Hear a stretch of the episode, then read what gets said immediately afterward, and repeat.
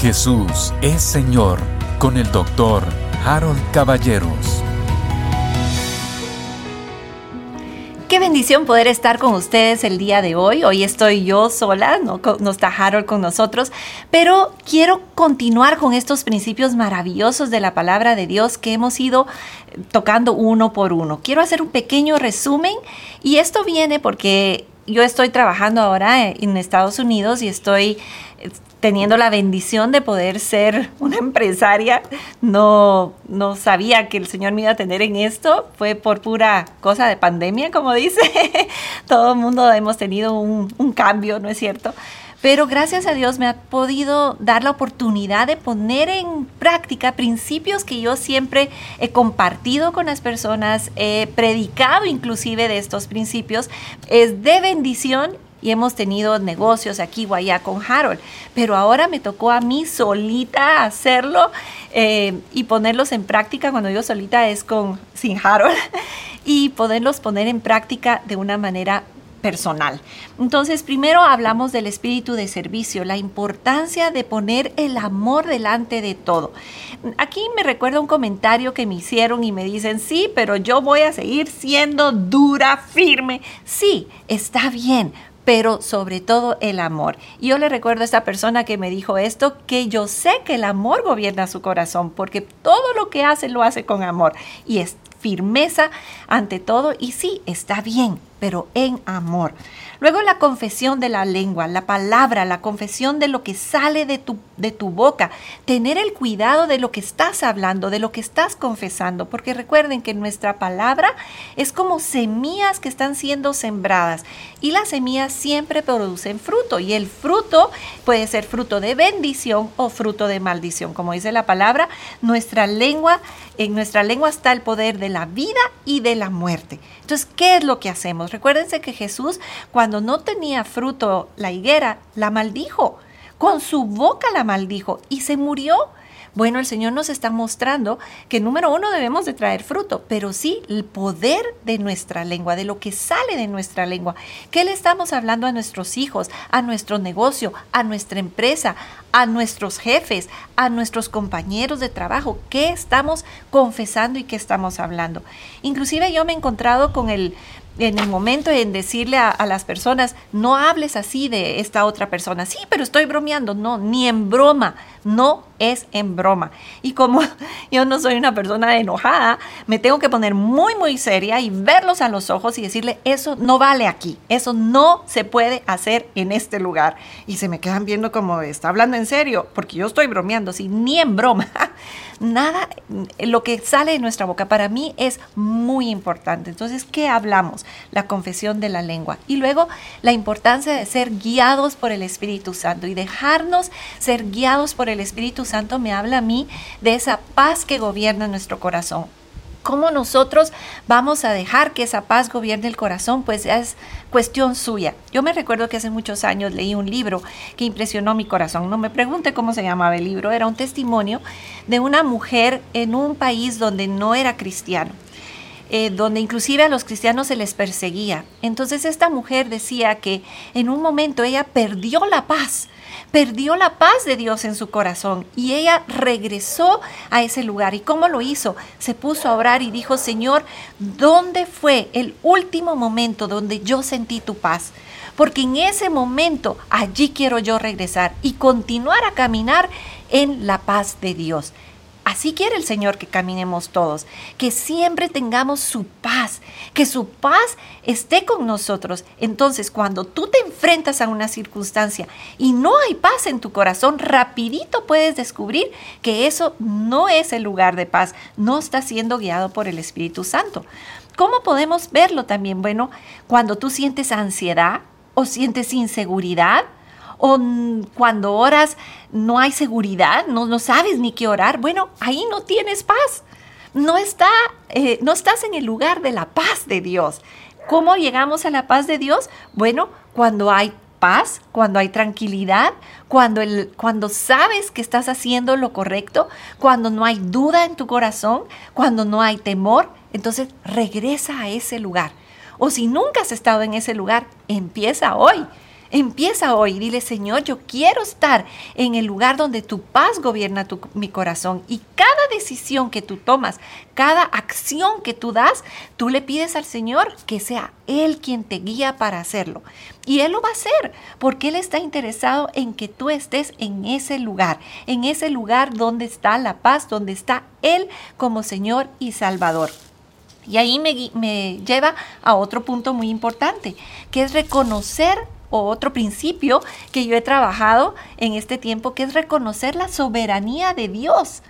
Nada se esconde de su presencia, nada se esconde de Dios, nada. Mire, cuando yo digo nada es, nada, nada se esconde de Dios. Entonces, yo sé de muchas personas que dicen, bueno, ay, hoy voy a hacer esto que no está tan bien, pero ay, mañana lo hago bien. O no importa, una cosita pequeña no importa. Claro que importa todo importa. ¿Por qué? Porque Dios es soberano y nada se esconde de su presencia.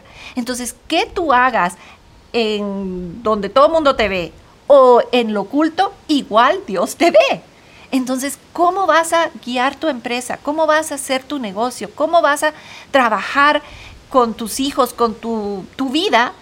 En cada detalle Dios es soberano, Dios está allí y Dios no se esconde, ni, ni escondes nada delante de Dios. Entonces esto me habla también a mí de pecado. Si hay pecado en nuestra vida, hermanos, este es el momento de venir delante de Dios, doblar rodillas y decirle, Señor, perdóname. Porque muchas veces creemos que el pecado es mío y está escondido y nadie lo ve y yo lo hago donde nadie lo mira. Ah, ah, nada se esconde de Dios. Y ese pecado y esa circunstancia y eso que, que, tú puedas estar haciendo tal vez en lo escondido, eso perjudica tu vida y perjudica tu negocio y perjudica tu empresa y perjudica a tus hijos y a todo.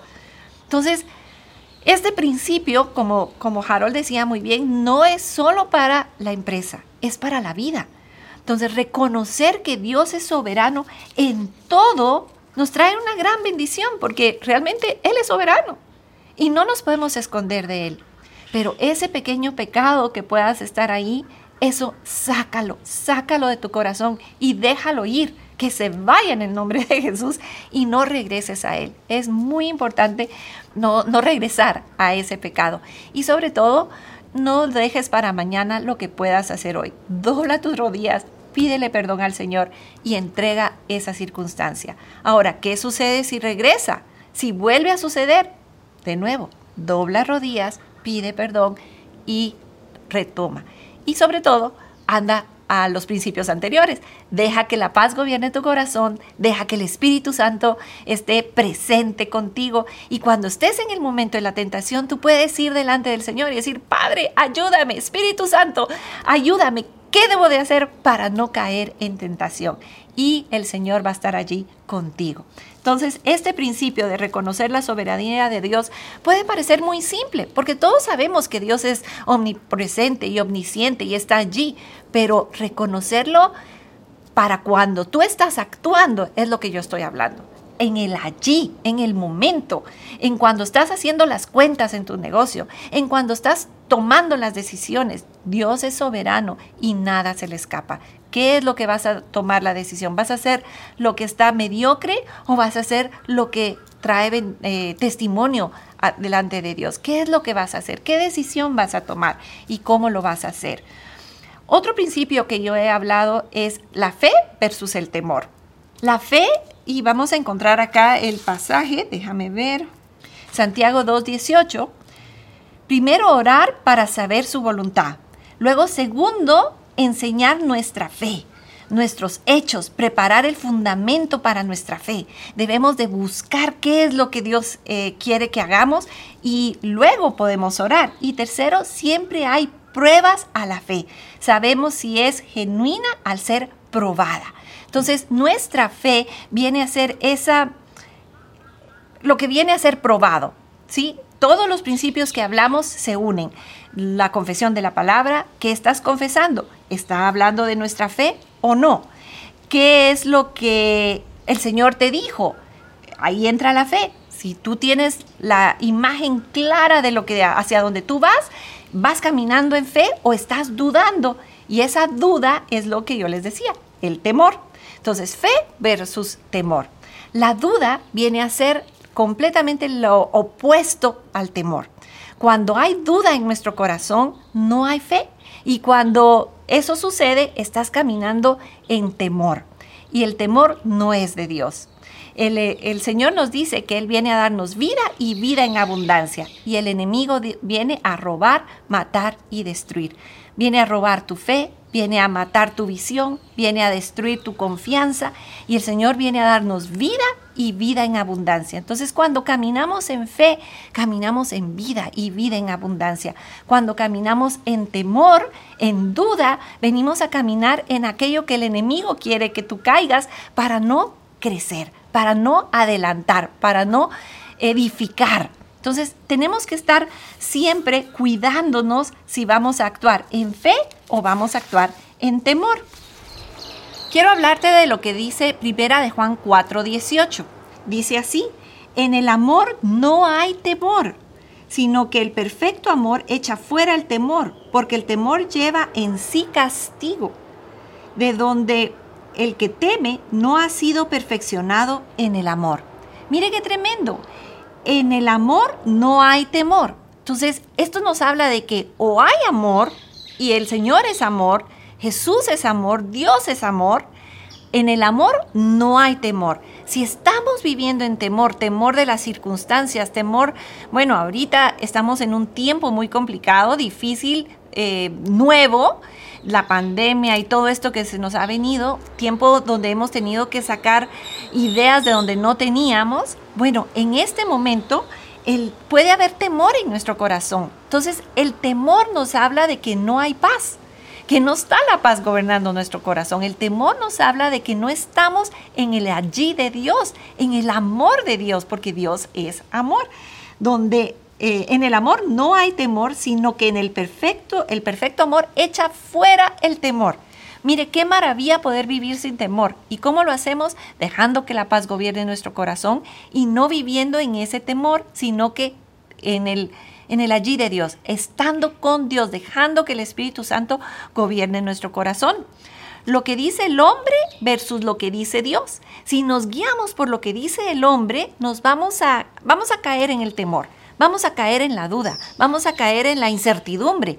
Pero si vamos a lo que dice Dios, nos guardamos en Él en perfecto amor echa fuera el temor. Usted no sabe cuántas veces en la noche antes de dormir yo he tenido que cerrar los ojos y decir, Padre, no hay temor en mí, no hay temor del mañana, de lo que pueda suceder, de lo que venga, de, esta circunstancia que, que estaba viviendo o de aquella otra pero dejar que el amor gobierne nuestro corazón. Y, y, a mí me gusta mucho usar lo que yo llamo imaginación espiritual, y eso es imaginar. Entonces yo cerraba mis ojos y dejaba que ese amor llenara mi vida, mi corazón, mi mente, todo mi ser, dejar que la presencia de Dios inunde mi corazón, mi vida, mi mente, y me fluyen las ideas en el nombre de Jesús. ¿Por qué?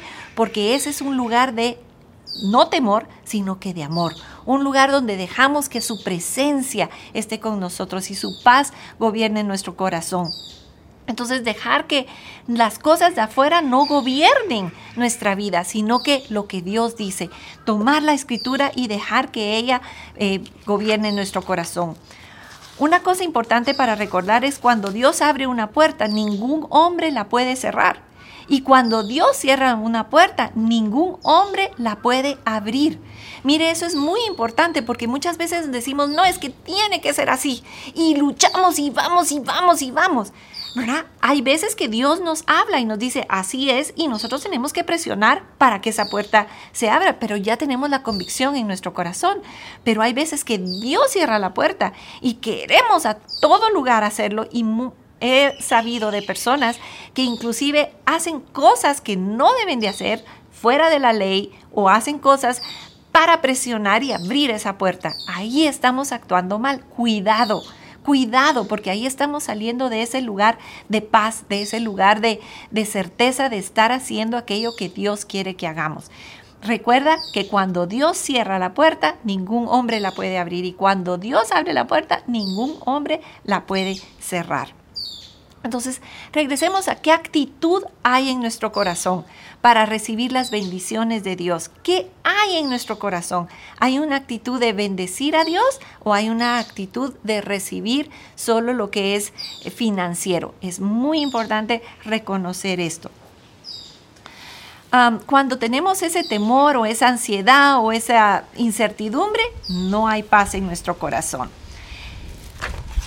Eh, muchas veces a mí me gusta leer Job. Yo sé que hay personas que no les gusta mucho eh, leer el libro de Job porque dice, ay, Dios le dio y luego le quitó y bueno, no, cuando usted lee el libro de Dios, de Job, perdón, encuentra a un hombre centrado en la palabra de Dios, un hombre que, que, que ama a Dios y sí vienen las pruebas a él y sufre, ¿verdad? Pero hay un pasaje en Job capítulo 3, verso 25 Recuerda cómo Job actuó, ¿verdad? Pero mire este pasaje, siempre ha sido tan revelador. Dice así, porque el temor que me espantaba me ha venido. Mire, esto es muy revelador y usted lo puede buscar en diferentes versiones porque dice, aquello que yo más temía fue lo que vino sobre mí. ¿Qué nos está diciendo? Nos está diciendo que él estaba actuando en temor, no en amor, sino en temor. Entonces viene a hablar de lo que estaba yo compartiendo con ustedes. Cuando estamos en el temor, no estamos en la presencia de Dios, no estamos actuando eh, conforme al Señor o, no está Él allí porque estamos en temor, en duda, en, en ese momento donde el Espíritu Santo no nos está guiando. Entonces dice, porque el temor que me espantaba ha venido. Y dice, y me ha acontecido lo que yo temía. Entonces, él estaba viviendo en un ambiente de temor. Muchas personas cuando están bajo el temor, lo que sale de su boca es justamente ese temor y manifiestan ese temor. Regresamos al poder de la lengua. Pero eso no nos lo está diciendo acá, lo estamos infiriendo. Y luego dice, no he tenido paz no me aseguré ni estuve eh, reposado. No obstante, me vino turbación. Entonces, justamente todo lo que le sucedió a Job, si, tomamos este pasaje que, le estamos leyendo, fue por ese temor que él estaba teniendo. Él estaba viviendo bajo ese estado de temor y donde hay temor no está la presencia del Señor. Entonces, él estaba en ese lugar y estaba dándole lugar justamente a aquello que él estaba temiendo. Y dice, no he tenido paz. No, no estaba en ese lugar de paz. Es tremendo. Y si usted sigue leyendo, Job dice que el Señor le restituyó aún más de lo que tenía anterior, cuando él entendió estas verdades. Pedro también es un ejemplo de fe. Pedro caminó sobre el agua. ¿Qué otra persona caminó sobre el agua? No, Pedro. Pedro caminó pero encontramos ese momento donde él siente temor. ¿Y qué sucede? Se hunde. En ese momento, él da el paso en fe.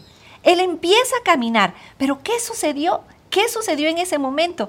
Vino toda la duda a su corazón, vino el temor a su corazón y entonces cae.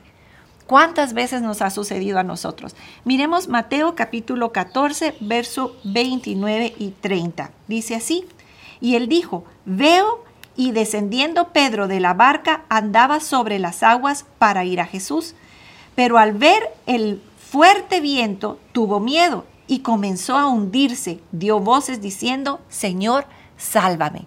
¿Qué tuvo? Miedo, tuvo temor. ¿Cuándo qué? Cuando vio lo que estaba pasando a su alrededor. Entonces, ¿cuál es mi consejo? Mi consejo es, cuando tú estás haciendo algo, sea lo que sea que estás haciendo, pon tu visión enfrente, pon claro lo que Dios te ha dicho, qué es lo que vas a hacer, qué es el camino que vas a tomar. Escribe tu visión en tablas, dice la escritura, para que todos puedan correr en ella. Entonces, ¿cómo lo vas a hacer? Lo vas a hacer con lo que hablas, con lo que haces, con lo que caminas, con cómo te mueves, porque ¿Qué va a ser la diferencia para ti y aquellos que están a tu alrededor? ¿Cómo vas a realmente trabajar y ser como un cristiano, no solo de boca sino que con tus hechos, con tu vida, con tu familia, con todo lo que te que está a tu alrededor. Bueno, justamente así, caminando en la paz de Dios, caminando en las verdades de la palabra y no dejando que el fuerte viento que está a tu alrededor, o aquello que te dicen, o aquello que estás viendo, o las circunstancias que estás viviendo a tu alrededor, te influencian a ti, porque el reino de Dios se ha acercado aquí con nosotros. Y tú puedes vivir en ese reino. ¿Cómo? Aplicando los principios de la palabra de Dios a tu vida, viviendo con estos principios, no permitiendo que el temor te aleje de las verdades del, del Señor y te haga hacer cosas que no son lo que está escrito en la palabra, no son las verdades de la palabra de Dios, los principios que yo sé que tienes en tu corazón y sabes, porque cuando nosotros empezamos a caminar fuera de los principios de la palabra de Dios, el Espíritu Espíritu Santo nos redarguye. Eso nos dice la Escritura, nos redarguye. ¿Qué quiere decir? Empieza esa falta de paz, esa intranquilidad en tu corazón. Y esa intranquilidad y esa falta de paz la reconoces. Ahora, el peligro está cuando ya esa falta de paz y esa intranquilidad es la forma de vivir. Y ya no sabes dónde está la paz de Dios. Entonces, regresemos a ese lugar de paz.